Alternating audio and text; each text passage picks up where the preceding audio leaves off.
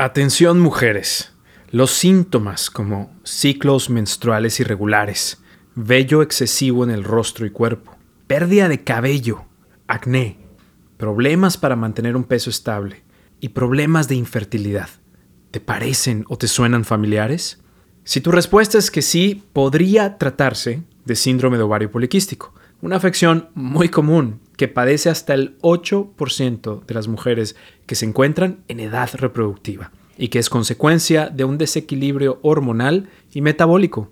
Si quieres descubrir qué es, cuáles son los signos, los síntomas, cómo se diagnostica, cuáles son las alternativas efectivas de tratamiento farmacológico, cuáles son los suplementos que pueden ayudar y recomendaciones puntuales y basadas en evidencia sobre el estilo de vida para ayudar a mejorar este síndrome, este episodio es para ti. ¡Vámonos! Dr. Mauricio González is a Mexican physician based in New York City.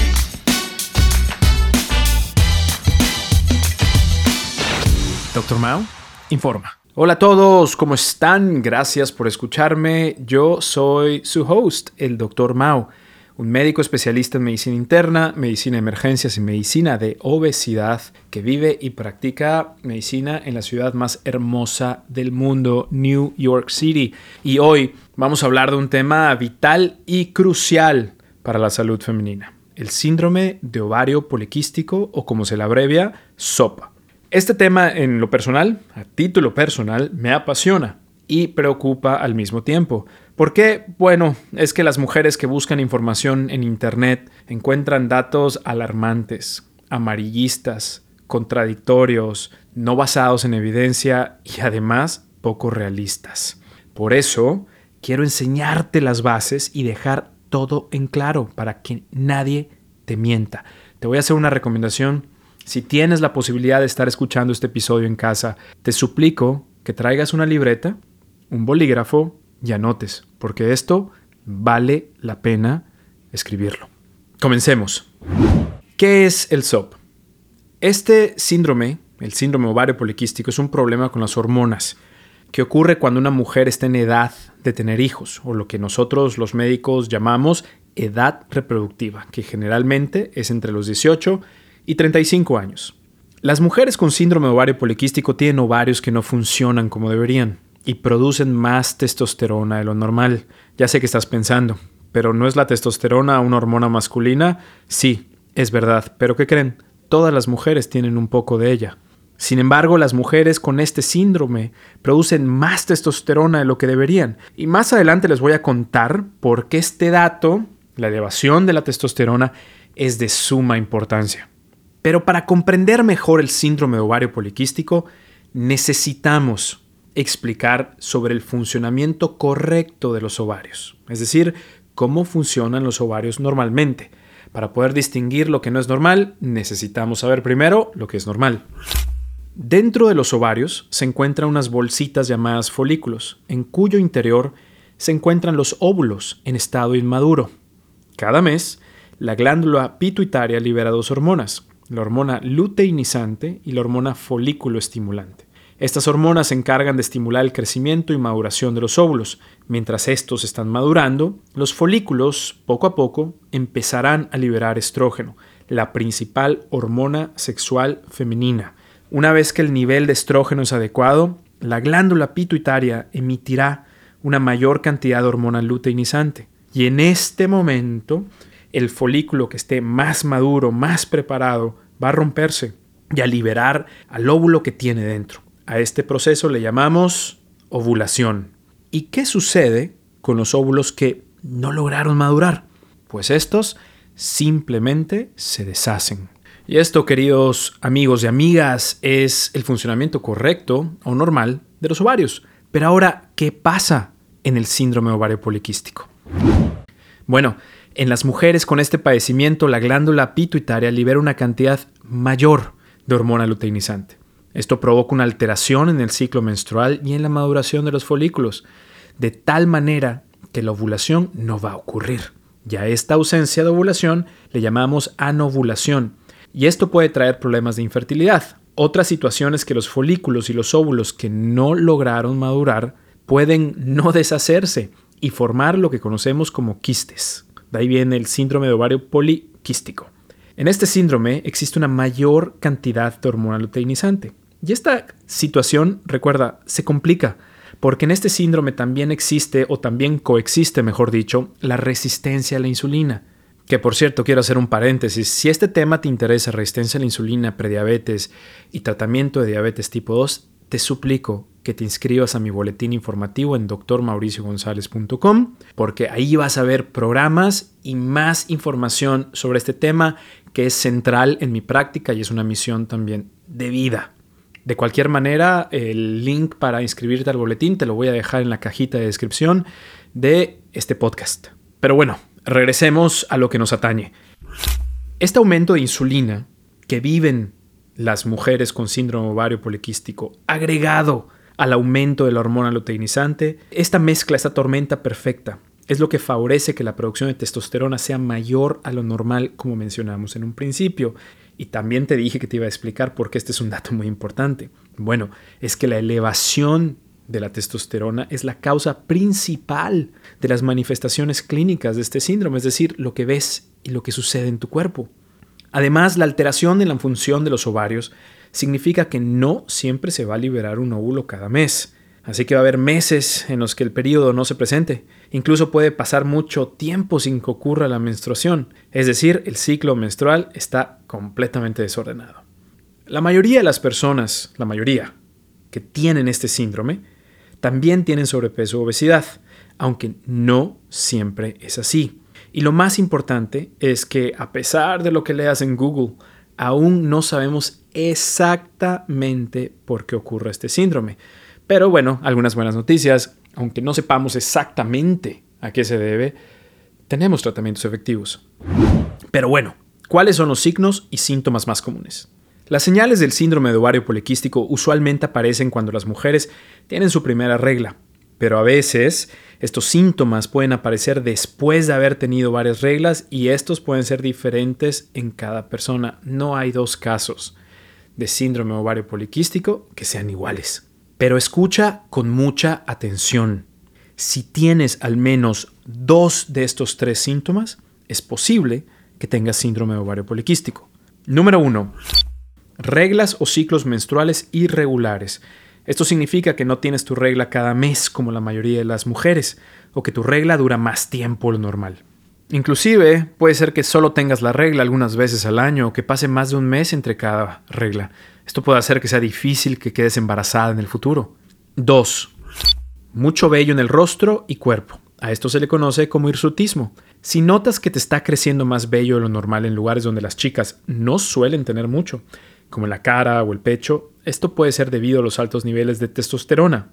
Y el alto nivel de esta hormona también puede provocar acné muy fuerte o pérdida de cabello en la cabeza, lo que conocemos como alopecia. Número 3 ovarios más grandes de lo normal. Tus ovarios podrían tener muchos saquitos con óvulos, es decir, folículos que quedaron en estado inmaduro. Esto significa que los ovarios no están funcionando correctamente y como mencionamos anteriormente, esto puede provocar problemas de infertilidad o dificultad para lograr un embarazo. Si además tienes sobrepeso u obesidad, estos síntomas pueden ser aún más notorios.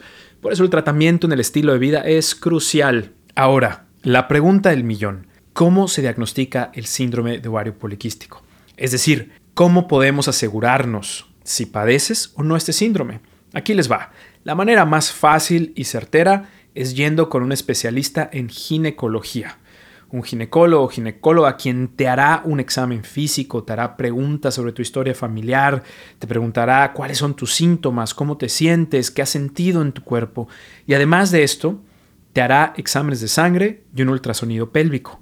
Y este especialista en la salud, con base en estos resultados, formulará un diagnóstico. Y esto no se puede reemplazar por nada. De hecho, es muy común que estas pacientes tengan un trabajo multidisciplinario. Yo tengo pacientes con síndrome ovario poliquístico, donde yo me encargo de todos los factores de riesgo metabólicos. La ginecóloga se encarga del tratamiento, que ya más adelante les voy a explicar, e inclusive con dermatólogos para tratamientos cosméticos, los cuales también les voy a explicar en unos cuantos minutos. Pero algo importante que debes saber, siempre, siempre enfatizo, a mis pacientes que sospecho padecen este síndrome que debemos establecer el diagnóstico rápido, a la brevedad posible. ¿Pero por qué? Bueno, es que este síndrome aumenta el riesgo de tener otros problemas de salud si no se trata. Diabetes tipo 2, niveles altos de colesterol, apnea del sueño, un trastorno del sueño que hace que las personas dejen de respirar por un corto tiempo mientras duermen, depresión, ansiedad, trastornos de la conducta alimentaria como desorden por atracón, bulimia, inclusive pérdida de interés en el sexo.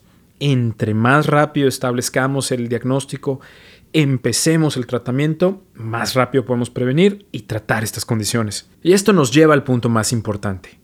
¿Cuáles son los tratamientos efectivos para esta condición? Y aquí hay mucha esperanza. Para explicar esto de manera sencilla, he dividido los tratamientos en tres grandes áreas. 1. Tratamiento del estilo de vida. 2. Tratamiento farmacológico. Y 3. Tratamiento cosméticos.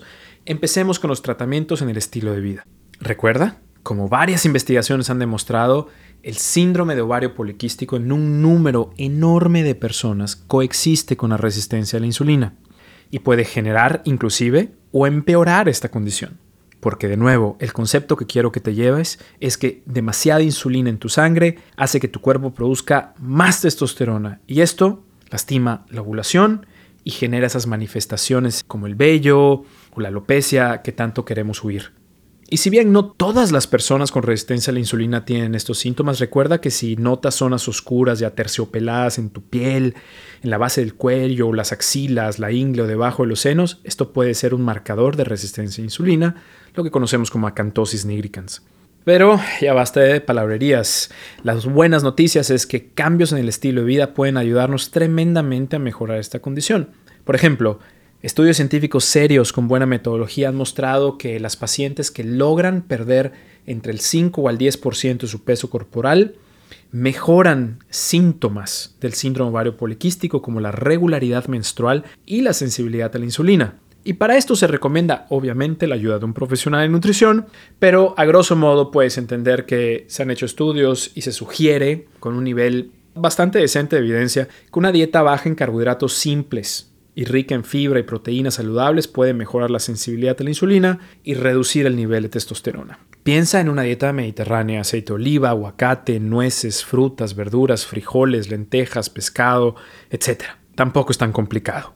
Obviamente hay que moderar el consumo calórico para que se pueda lograr este 5 o 10% de pérdida de peso corporal inicial. Algo que a mí me encanta es que el ejercicio regular ayuda a mejorar la sensibilidad de la insulina regula los ciclos menstruales y además reduce el riesgo de enfermedades cardiovasculares asociadas a este síndrome. O sea, ¿qué más quieren? Y recuerden, debe ser una mezcla entre ejercicio aeróbico y de fuerza. Y si te gustaría conocer más los beneficios sobre el ejercicio de fuerza, te puedes ir al episodio previo a este y verás todos los beneficios desde el cerebro hasta el corazón, hasta la autoestima que genera el ejercicio de fuerza.